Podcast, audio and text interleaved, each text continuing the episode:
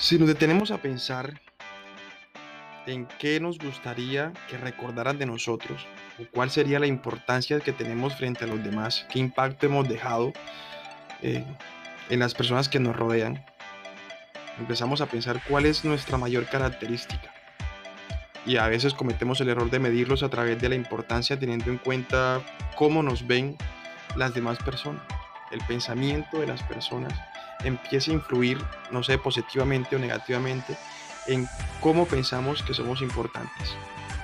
Sin embargo, creo que es tan trivial esa reflexión de nuestra importancia frente a los demás. Quizás porque el dinero o los estudios o cómo te vistas, qué reloj tienes, puede que sea algo material y que no influya o no repercuta en la importancia que tienes frente al mundo y como tú te consideras importante. Y desde ahí empezamos a pensar que la autoestima es el arma más poderosa que tenemos para sentirnos importantes y así nos sentimos importantes para los demás.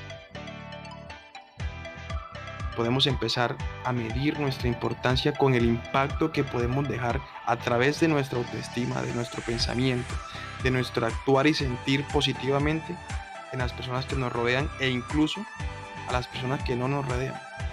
Porque la voz, pensamientos o frases vuelan hacia todo el mundo, como en este momento.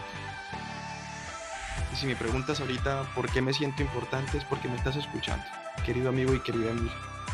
Porque sé que en algún momento va a repercutir mi voz y mi mensaje a través de este podcast. Pero para que la autoestima, el cual es nuestro tema principal, sea un arma a nuestro favor, necesitamos que este gran poder comprenderlo y activarlo. Para eso debemos valorarnos como personas y amar nuestro actuar, sentir y pensar. Vernos y pensar, puedo ser cada día más y mejor. Que me autoconsidero bello, que eres inteligente, que eres muy inteligente y capaz de todo lo que te propongas. Eres capaz de hacer todo lo que te propongas. Eso es tener un gran autoestima y con ese punto podemos partir. Somos seres de sociedad y qué lindo sería que todos jugáramos para el mismo equipo. Esto se puede describir como un trabajo en equipo, un trabajo colaborativo. Mejor que cada uno aporte positivamente al otro.